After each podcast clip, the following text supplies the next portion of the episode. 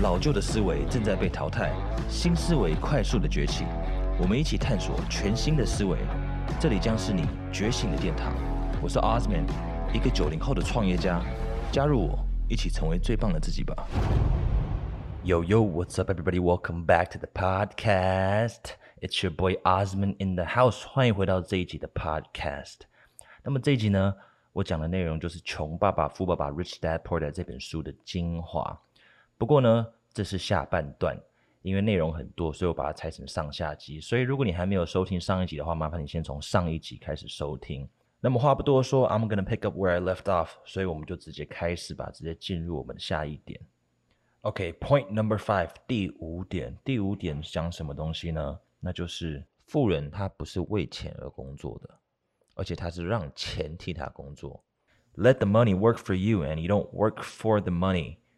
让你的钱为你打工，而不是你为了钱而打工。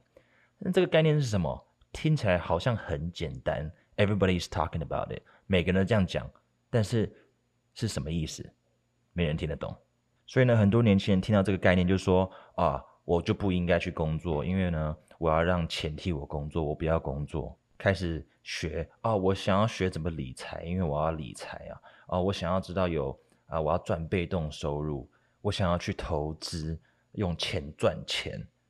嗯，不好意思，Hello，你没有钱，哪来的钱去理财？你就没有财了，还理什么财啊？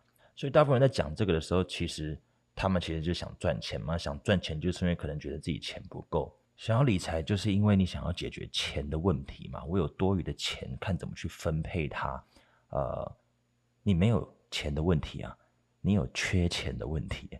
所以我们在想要了解被动收入怎么来之前，我们一定要先解决我们主动收入的问题。那不管你用什么方式，兼职、打工、接案，每一个人的方法或者是模式都不一样。所以你一定要呃善用你身边的资源，看你有什么样的机会，找到最适合你的方式。但是当你还没有解决这个问题的时候，这个是你首要问题。这个在第一点就讲到了，想办法增加自己的收入。因为想要完成自己的理想，过自己心目中的想要的生活，这是一种奢侈，这是给有生存条件的人才可以做这件事情。所以，如果你连生存都生存不了，先顾好你自己，先把你自己喂饱吧，然后我们才能去做这些我们更远大的目标，或者是梦想，或者理想。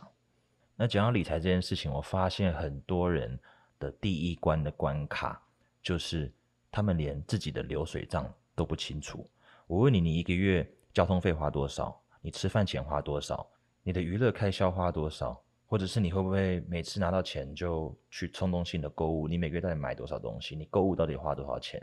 这些数字你要非常的清楚，因为如果你连手上的一万、十万都管理不了，那我在后面多加一两个零，一百万、一千万，那么你只会看似好像手里有很多钱，但是你其实过得更乱，呃。你控管不了嘛，小车都开不了，你你还要你要怎么去开一个大卡车啊？你一定会出车祸嘛。所以从先从小的开始学，然后你只要小的会概念有了，多加几个零，其实它的 concept 它的概念全部都是一样的。因为管理就是一个比例的分配而已。为什么全世界每个月都有人在中乐透头奖？可是你听到这些乐透头奖的得主，最后呢，大部分他们的钱都会全部花完。他们本来从一般的环境飞上天之后，他又马上掉下来了，因为他从来就没有管理过这么多钱，他连十万、一百万都管理不了，你更不用讲一百万、一千万、一亿这样子。那这不是只有乐透得主啊？你看那种呃，可能小网红啊，网红赚到很多钱，或者是我们讲呃国外的运动员，或者是电影明星，他们很多就是很快速的成功了，然后赚到一大笔钱。可是为什么这些曾经这么辉煌的人，你听到很多的破产案例，就是因为他们钱赚太快，他们没有正确的财商思维跟财商知识，呃，去管理他们手上的资金。所以这告诉我们什么呢？纵使你手上拥有多少的资源或者是资金，你绝对要不断的提升你自己，你才有办法去驾驭这些东西。所以，不断的提升自己是非常重要的一件事情。那我再强调一次，这些东西都是学校里面不会教你的，你觉得要自己去学习，自己去找答案。那么这本书建议你什么？就是当你有足够的存款或足够的现金流去支持你现在的生活的时候，我们开始可以进入下一个赛道。作者建议每一个人都要拥有自己的事业体。那他讲我们全世界呢，所有的人都归类为四种人。那么会听我 podcast 的人，会找答案，会喜欢主动学习的人呢，我相信多少都有听过这个概念。不过我今天再跟大家做一次复习，然后简单的说明这四种人是哪四种人。那么第一种人呢，就是我们的叫做 employee，也就是呃一般我们俗称的上班族或者是雇员。那它的概念是什么？就是说你的时间跟你的收入完全是掌握在别人手上，然后你有动就有钱，没动就没钱，因为你只要行为终止，那你就没有收入来源了。所以有动有钱，没动没钱。这个概念很简单，我相信大家都很熟哦。那全世界百分之六十的人都在这个象限。那么第二种人是什么呢？第二种人就叫做我们的 self-employed，也就是我们的自雇自雇者、自营商啊，他可能是专业人士。简单讲，他就是我是我自己老板，我为我自己工作。那全世界差不多有百分之三十的人在这个象限。那他是什么？像是什么工作呢？譬如说，我是医生。或者我是律师、会计师，呃，或者是我可能是摄影师啊，或者是我是剪影片的，就我去接案的，就是很多的有专业技能的那种 SOHO 族，就是很会接案，也就是我做多就赚多，做少就赚少，但是收入掌握在我的手上，然后他们都会相信，只要我更加勤奋努力的工作，我就可以有更多的收入。那很多人会觉得，哎，我这样子我开一个工作室，我自己这样，我是不是也算是老板呢？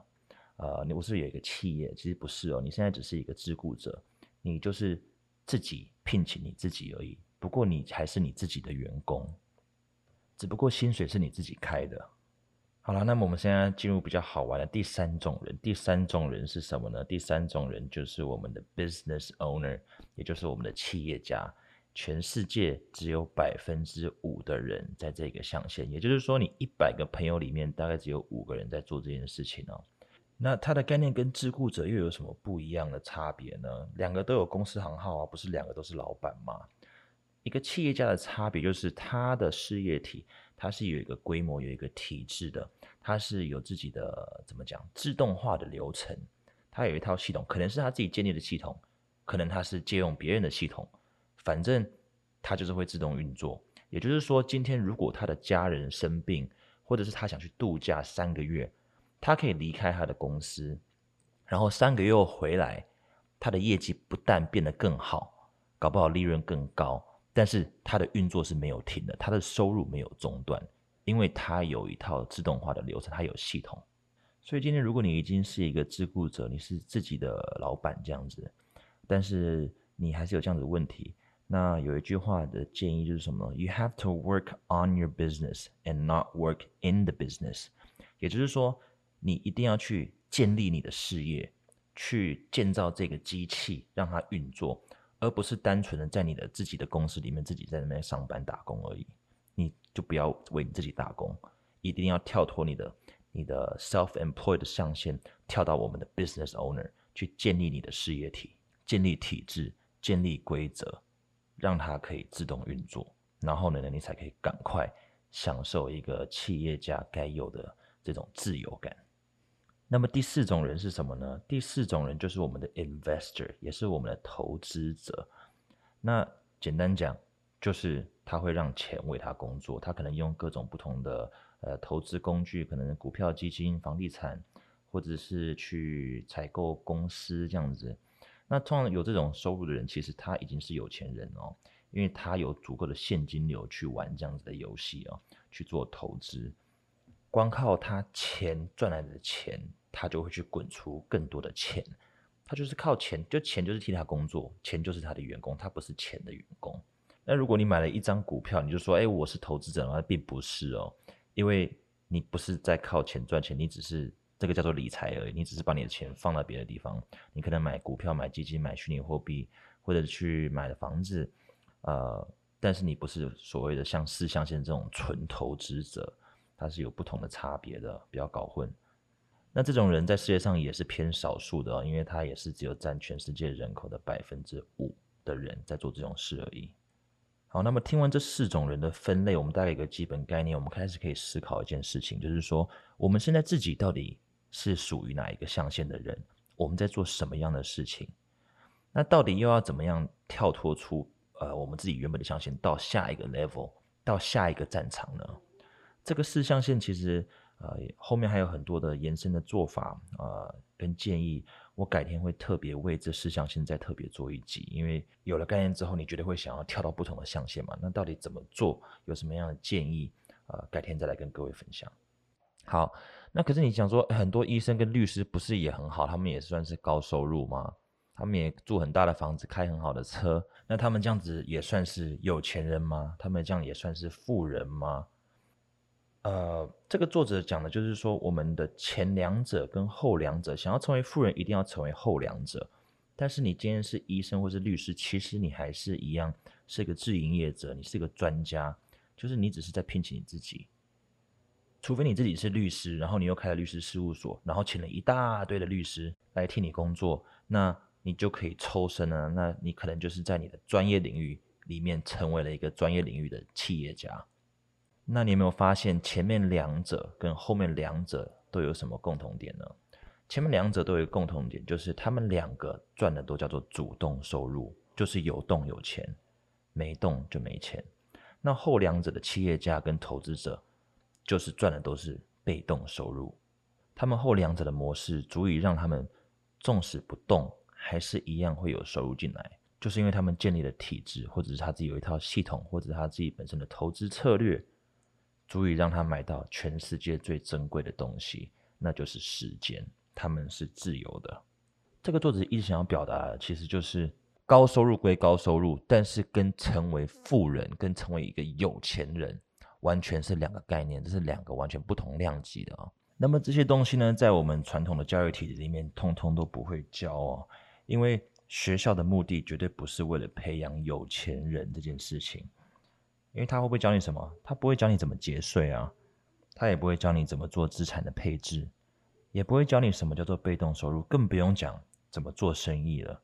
因为你做生意，什么东西很重要？情商重不重要？沟通技巧重不重要？你会不会做人重不重要？可是这些东西学校里面通通都不会教你，因为我再强调一次，学校的目的不是为了培养有钱人。那么其实学习的途径。只有两个，以前是什么东西？一个就是学校，另外一个就是家庭。不过我们不是每个人都有一个富爸爸，像这个作者一样哦，这么幸运，生命中出现了那个富爸爸的贵人去教他这些东西。所以如果你不是富二代，那你一定要告诉你自己，你绝对会成为富一代，因为就是你开始，从你开始，你可以改变你家族的命运。富爸爸说什么呢？他说，一个富人不会为了一点钱就出卖自己的时间。和劳动力，因为他把会把时间放在自己的事业上。他前面不是讲过吗？他跟都都跟自己的小孩讲说：“你不要求一个稳定的东西，你不要追求稳定，你也不要去找一个好工作，你唯一要追求的就是机遇。”那作者用老鼠圈来形容这件事情，也就是说，一般中产阶级的教育就是我们勤奋努力的读书就可以找到一个好工作。那为了改善生活呢，所以我们就更努力的工作。那赚到钱之后呢，我们就去买更好的车，换更大的房，刷更多的卡。于是你就欠更多的债。那欠更多在干什么呢？那我就要更加努力的工作。它是一个死循环，看似有在前进，但其他其实是一在原地打转。那这就是老鼠圈的概念。那我们要如何跳脱老鼠圈呢？这本书里面讲什么？就是我刚刚讲有四象限，改天我会特别做一集讲这个四种人嘛，成为一个雇员或者是一个专家，再来什么就是企业家或投资者，如何跳脱老鼠圈？就是后两者，成为一个企业家或者是投资者。在第六点是什么？就是学会如何区分资产跟负债的差别，你一定要学习如何管理你的资产与负债哦。很多人对这个观念是没有的，他觉得说，如果我买一台车，这就是资产，它不是资产。如果你买一台车，它一般来讲是负债，因为你还要保养，然后还要维持维护它。所以呢，穷人赚的越多，他花的越多，他认为是资产，那其实是负债。呃，罗伯特金其实在这本书里面说什么？只要他是不会赚钱的东西，它都叫做负债。买了一栋房子，它是不是负债还是资产？啊，那这个其实房地产是一个非常复杂，那我就简单的讲，他说如果你买一个房子你自己住的话，那你每个月去花这些开销去维护它，它就是负债。但是当你买下它之后呢，你马上把它租出去，它每个月可以带为你带来稳定的现金流，那这个就是资产。那如果说我自己贷款去买房子，那它到底是资产还是负债？我我自己要住的啊。我跟你讲，如果你还没有卖掉，你还在支出，那这个东西现阶段来讲，它就是一个负债。但是如果到后面你自己背这个贷款背了十年二十年，最后卖掉你是赚钱的，那它在未来它就是一个资产，但是现在来讲它就是一个负债。那作者怎么分类呢？就是说，当你赚到钱有现金流账进来之后，你怎么花你的钱？任何花下去会让你帮你赚钱的东西都叫做资产。那任何花的时候，它只是一个简单的支出，那就叫做负债。它的资产跟负债的概念跟学校里面教的是不太一样的哦。那如果想买奢侈品的话呢，穷人会怎么样？就是我赚到钱我就把它花掉了，钱进钱又出来了。那可是富人会什么？他说，如果你想买奢侈品，想买好的东西，绝对是用资产赚来的钱来买，它不能影响你原本的生活，这样你的资产才可以不断的累积。因为穷人永远觉得自己的本金太少，而富人因为他很尊重钱，他会把每一块钱都当成自己的小兵。来当成建立资产的工具，穷人永远受不了这个搭建的过程，就是 they can't have delayed gratification，他没有办法去克制自己的消费欲望，有多少就花多少，那这都是必经过程。但是你会发现，赚到钱之后，为什么钱留不住，就是因为思想上的落差。好了，那以上这就是六点要跟各位分享的哦。那讲到这边，大家应该可以看到一个很大的差异，就是说。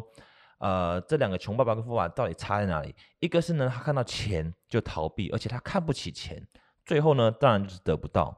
但是另外一个是什么呢？富爸爸他始终关注、关心钱这件事，而且他想要设定非常高的目标，而且非常就是赤裸裸、勇敢的去追求它，最终就会得到它。那你看完这本书之后呢？呃，你也不会变成有钱人哦，因为我自己曾经也是读过这本书，我之前讲过嘛，就是读完这些书之后，好像人生没什么改变，就是得到一些灵感。因为他后面又补了一句话，就是说看完归看完，但是大部分的人都不会去做。所以学到东西之后，你一定要马上去执行它，然后看你生活哪个层面可以开始马上的执行跟落实这些概概念哦。那这里面还有说什么？就是说。假设啦，我们全世界都是在一个财富的赛跑道上，我们在一个赛道上跑哦。那跑在前面的人，他就是有钱人嘛。那跑在后面的人就是没有钱的人。那我如何在变在跑在后面落后的时候，我怎么去追上去？其实它是有方法，它是有捷径的。那各位知道捷径是什么吗？捷径就是你开车追上去。什么叫做开车呢？就是拥有一个自己的事业体，一定要想办法成为一个企业家。但是其实车也没那么好开的，因为你从来没有开过车的话，你没有这些能力。我现在马上给你一台车，你也不会开，因为学校不会教你，父母也不会教你。所以最重要的东西就是持续的学习，不要急躁。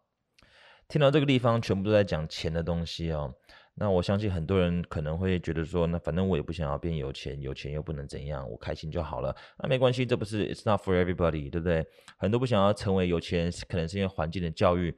呃，不过我真的觉得，觉得钱不是一个万恶的根源哦。我觉得钱本身它只会放大你原本的呃人格特质，这样子，你原本的个性就会被放大。如果你是一个善良有爱心的人，那你赚到钱的时候，你绝对会想办法去帮助更多的人，帮助那些需要的人啊。因为今天你有能力嘛，能者多劳。但是如果你今天是一个很恶劣、自私自利的人，那赚到钱之后你会干什么？全部抓得紧紧的，谁也不想帮。觉得这个世界就是这样子，大鱼吃小鱼，适者生存。想要得到我一毛钱，想都别想。好，所以呃，钱只会放大你原本的个性。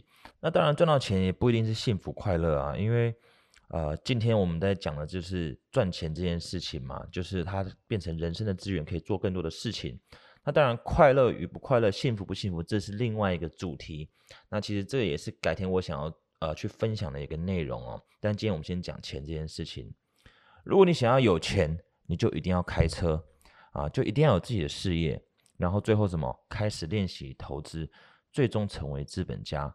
那最终最重要的一点是什么东西？就是你要持续不断的学习，去找答案。如果你还没有做到，你就去找找答案，不要去放弃，好不好？那今天这集呢，就分享到这边。这本书里面内容其实实在很多，那很难在一个二十分钟内就把它全部讲完。所以我建议你，如果你有时间的话，你就去买买来自己看。那你看的时候可能会感触会不一样，会有不同的灵感。好，那如果你听到最后面这边呢，然后你有喜欢我的内容的话呢，你可以把你的手指拿出来划一划，然后去 Instagram 找我，或者去呃 Line at 找我。那我的 handle 就是 O Z M A N 点 J 点 C。那我希望呢，可以跟你做更多的交流，然后希望说，呃，这些的内容都有帮助到你。那今天分享到这边，我是 Osman，你的主持人，欢迎来到人生进化论，跟我一起成为最棒的自己吧。